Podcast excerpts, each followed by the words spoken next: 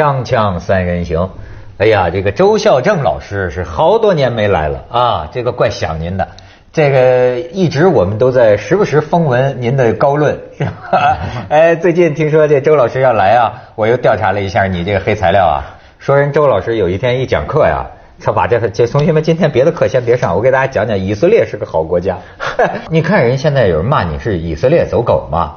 那个还不是我写的，是我讲的，有一部分内容是我讲过，但是不知道什么人呢？呃，因为我讲的内容给我安上我的了，而且人家还给改进了一下，还费了不少劲，所以我现在还想找呢，到底谁以我的名义写那个以色列觉得是个好国家？是还写的这么好是吗？写的比我说的还好。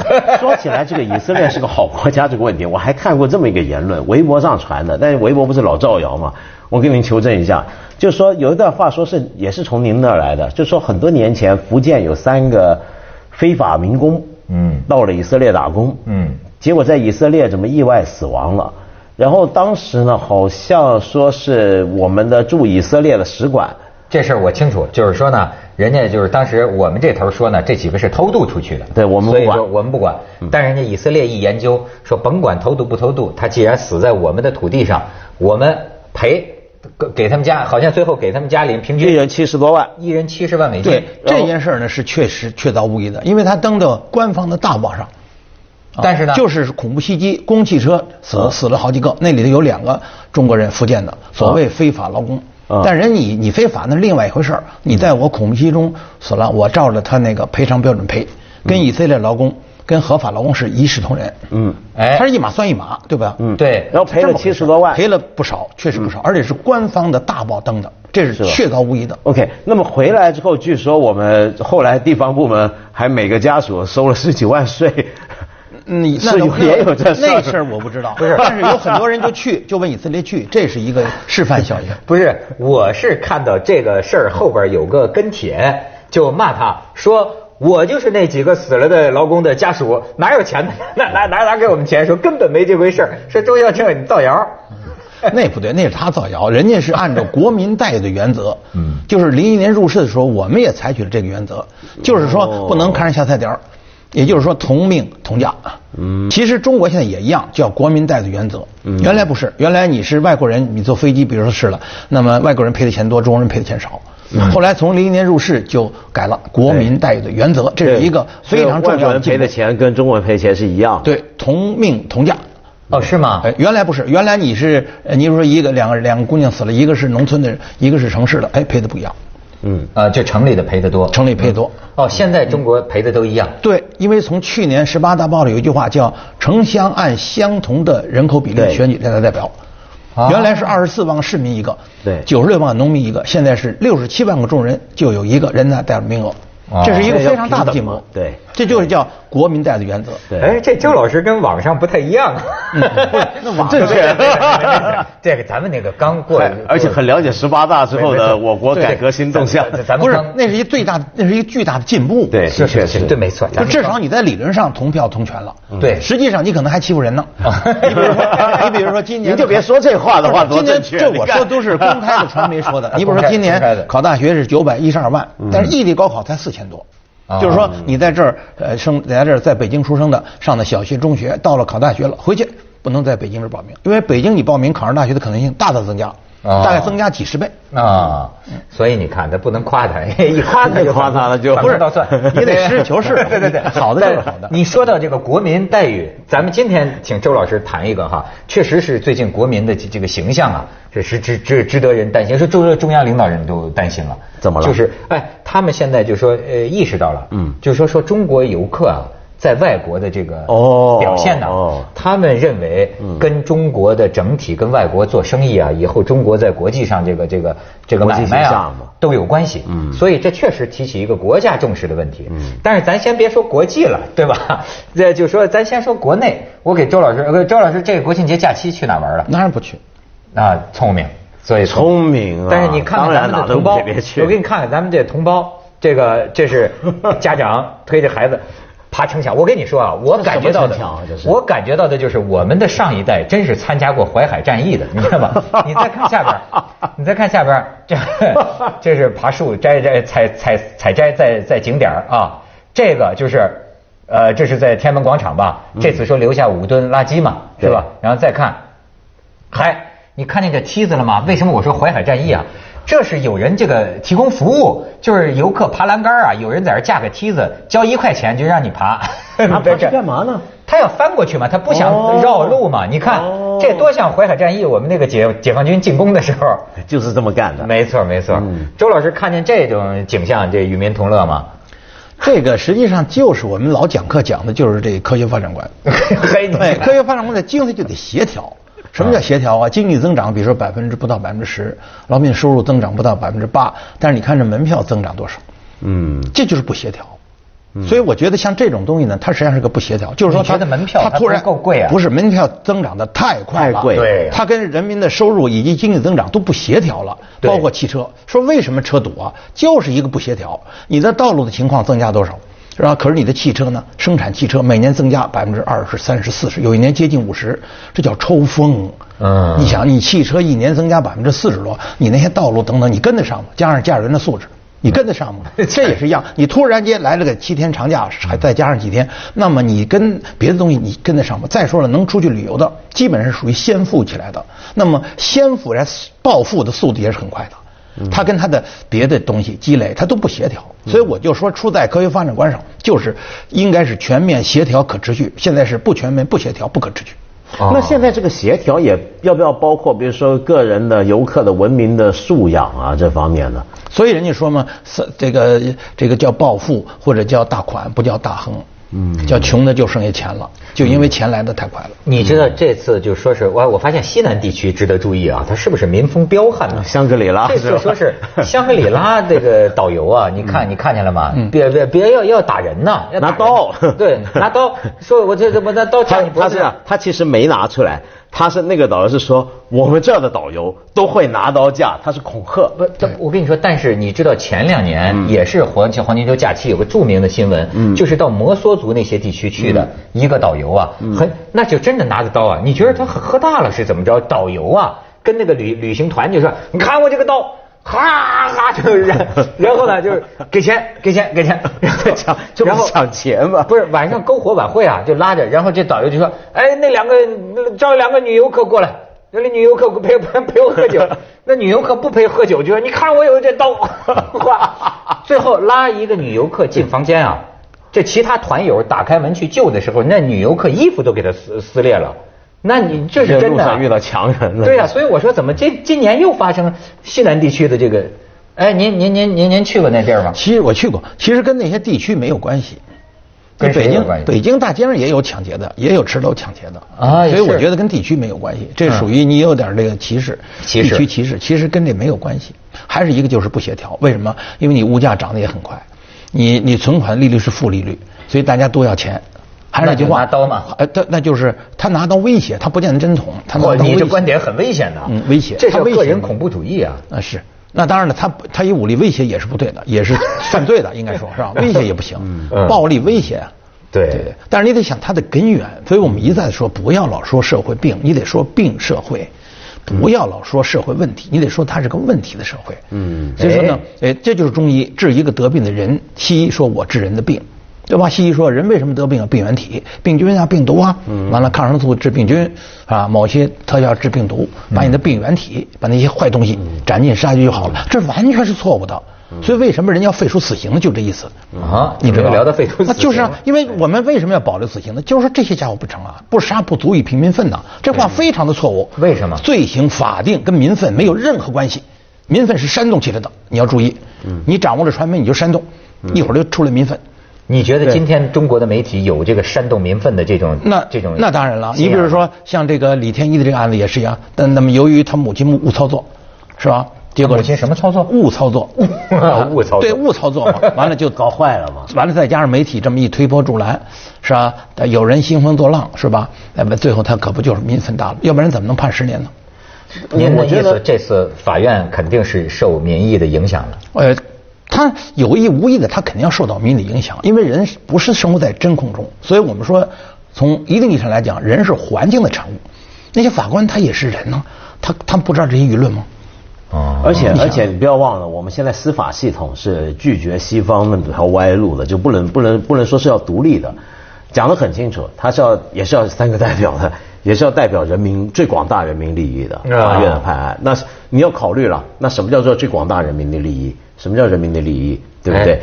那而且我觉得周老师这个讲法，我一向很赞同的一点就是说，我们太容易把一些问题啊就当个案来看，然后个案来看时就追溯一些人的问题，比如说这导游怎么会这么坏，那些官怎么又这么坏，那旅游局的人怎么这么坏？其实你还要看到背后整个体系的状况。你比如说，像我也常常讲，现在很多人就骂一些女孩子不知廉耻啊，愿意当小三啊什么。你要想想看，当小三存在，其实是有个体系的理由在的。那个体系就是我们的权力、财富高度的被集中，而有些很不公平的状况。当所有人都想谋利，为自己谋求一个好生活的时候，他能怎么办？就如果男的能当小三的话，男的也很多啊，对不对？嗯。所以我我觉得这里面很多这个问题不能这么看。但是话说回来，这一次黄金周，我倒是学到了很多东西啊，就可能以前没留意。我打断你一下，学到了很多东西，咱们留个悬念，去一下广告。锵锵三人行，广告之后见。哎，学到了什么？学到了什么呢？我终于学到，原来我以前可能孤陋寡闻没留意，我这回看报道，比如说尤其香格里拉那事儿，你有没有注意有一个部门出来？发表声明，然后要责成这个当地部门要要交代要解决这事儿。这个部门叫什么？叫全国假日办。我以前从来不晓得我们还有一个全国假日办。嗯，就我发现现在看新闻最有意思的就是每一次出个什么事儿，我就学到了一个新部门的名字。对，就我们部门还真多。出现一个全国假日办是干嘛的呢？出现一个问题，成立一个办公室。对，这是没问题的时候就有这个办公室，那是。但这个办公室平常干嘛呢？就我觉得很多我们的这些这些问题，应该是有一些正常的常规的部门能够解决。但是我们有很多这种很多很多奇怪的小部门。那全国假日办，我又回想起，这黄金周啊，争论了那么多年。就我们为什么有要有黄金周呢？因为黄金周带来的问题之严重，大家都晓得了。就黄金周你要出门旅行，就是这个状况。而且黄金周呢。我我我觉得去统计说黄金周国人留下多少垃圾啊？当然我反对摔地丢垃圾啊，但是我常常想啊，你要考虑到就黄金周为什么留的垃圾特别多？就是黄金周涌入的游客特别多，涌入的游客特别多，这表示在那短短的六七天内，那个场地是超负荷的。你比如说天安门广场，我们说丢了满地垃圾，天安门广场广场它不可能黄金周的时候就加五倍的垃圾桶啊。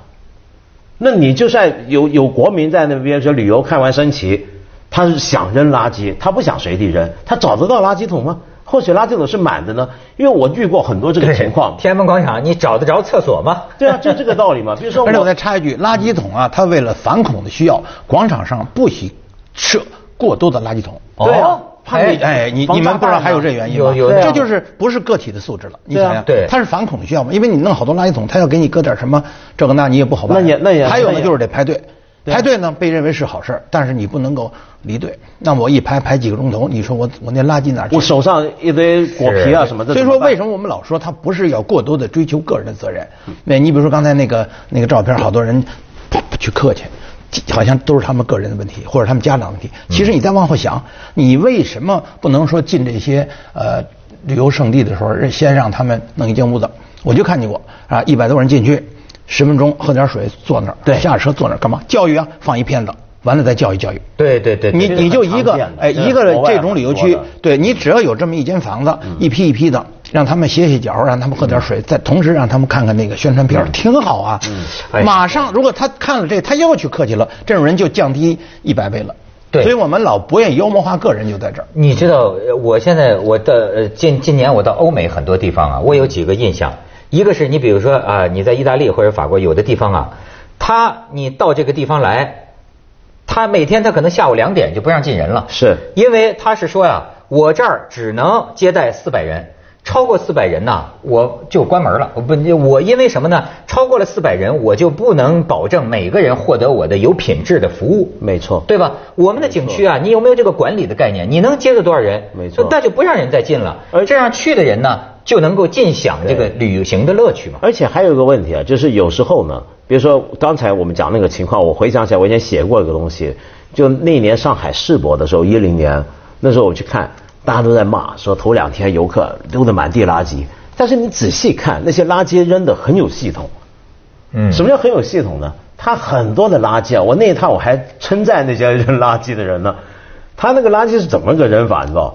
他是原来这个世博会入场的地方那个排长龙嘛，他有垃圾桶。那那年可能没想那么多防恐的事情，不像天安门广场，他有很多垃圾桶，但垃圾桶全满了。满了之后怎么样呢？他们是绕着垃圾桶的地上来扔垃圾。嗯，这表示什么呢？这表示他们有意识要扔垃圾到垃圾桶。一去看，垃圾桶全满了，他就只好扔在地上了，旁边地上。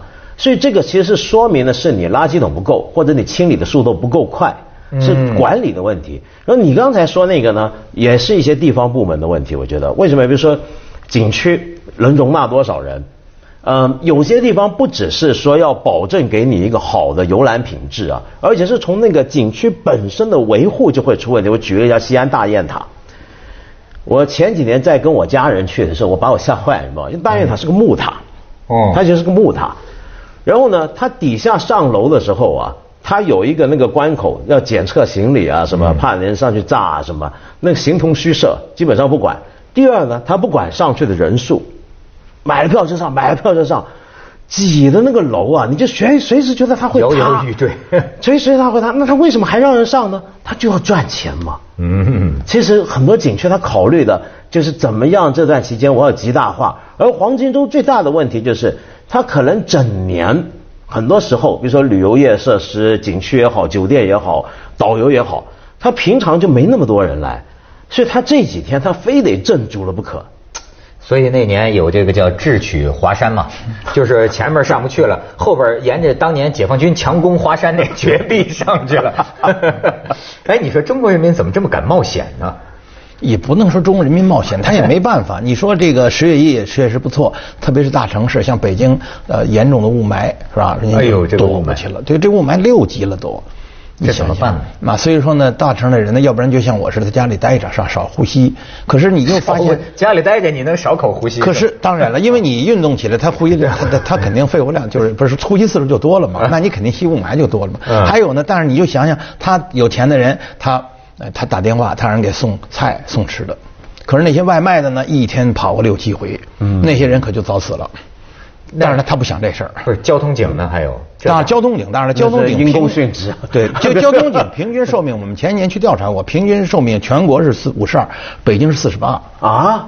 交警平均寿命四十四十八，那就很多二三十就不是他在那个他在这个十字路口南来北往啊，他两个小时一班啊，那那南来北往的那些，他不是被撞死啊，意外，就是因为呼吸道的病啊，或者叫慢阻肺，或者叫北京咳嘛，北京咳发展成慢阻肺，最后就是肺癌或者是天哪，哎，这个东西能够叫因公而而受伤那那应该是应该叫不，你前不是有几个大学都中外大学调查了吗？华北地区嘛，因为这个平均寿命是已经整体减少了，缩五点五年。呃，对，五岁嘛，五岁嘛。哎，其实我觉得这前几天北京不是雾霾特别厉害吗？我觉得就跟黄金周有关。就黄金周大家都出去了。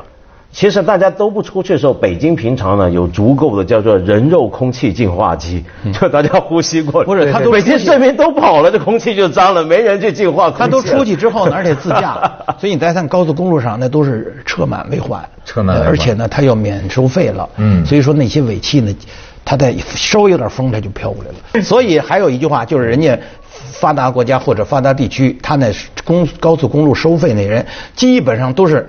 五十来岁的男性，为什么？为什么？生育完了，哎，这个断子绝孙的，不生育完了，生育完了，岁了，我知道。哎，你看我们国家绝大多数收费站小姑娘，小姑娘，大部分还没有结婚，还没有结婚，还没有生育，就在那呼吸。因为收费站最厉害了，到那儿啪一停，再一起步，啪一停一起步，那最厉害就那儿。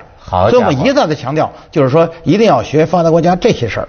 就是说，收费的那些工作都让那年纪大四五十多岁了，孩子也生完了，就算得了病少死两年，他不是影响二第二代啊？您这个就像是日本那个叫什么呢？核核电站去工最最后派出去的人，就是退快下岗孩子的嘛，不需要再生孩子。对对，因为他两害相权取其轻的，这就是这个道理。我们那工作得有人干，这是给中华民族绝子绝孙的事那个工作肯定得有人干，那怎么办呢？那你就让损失小的去干嘛。对，这个我这个理论我好像在谁身上看到过这种美德呀？袁隆平，对，袁隆平曾经说过，好像是试验什么水稻啊、转基因还是之类的，他就是说，他说这个可以让我吃，对吧？我已经生过孩子了，我也没有什么什么这个需要了。那么要是绝育的话，我愿意。他有这美德，你看，对 锵锵三人行，广告之后见。我看这个英国呀，《每日邮报》哎写这个中国游客挺有意思，说这个黄金周啊，在伦敦嘛，嗯。中国游客人均消费八千镑，嗯。但是呢，他也不知道是卖好呢还是怎么着哈，开始夸中国游客，说中国游客啊就是花钱，又安静又懂礼貌。这个不像那个中东土豪，把那个啊车停的满街都是，豪车停的满街都是。而且他就说，你看中国游客的特点呢，住的旅馆都比较便宜，但是呢，去的那个店都比较高档，就是专门呢花大钱去买大包小包，目标很明确买名牌嗯实际上自个儿在呃很便宜的旅馆吃方便面。嗯他这 这个一个观察。后来我看有人说出了一个一个一个真相啊，说其实中国游客啊不是什么土豪，不是什么你想的暴发户，他都是很现实的。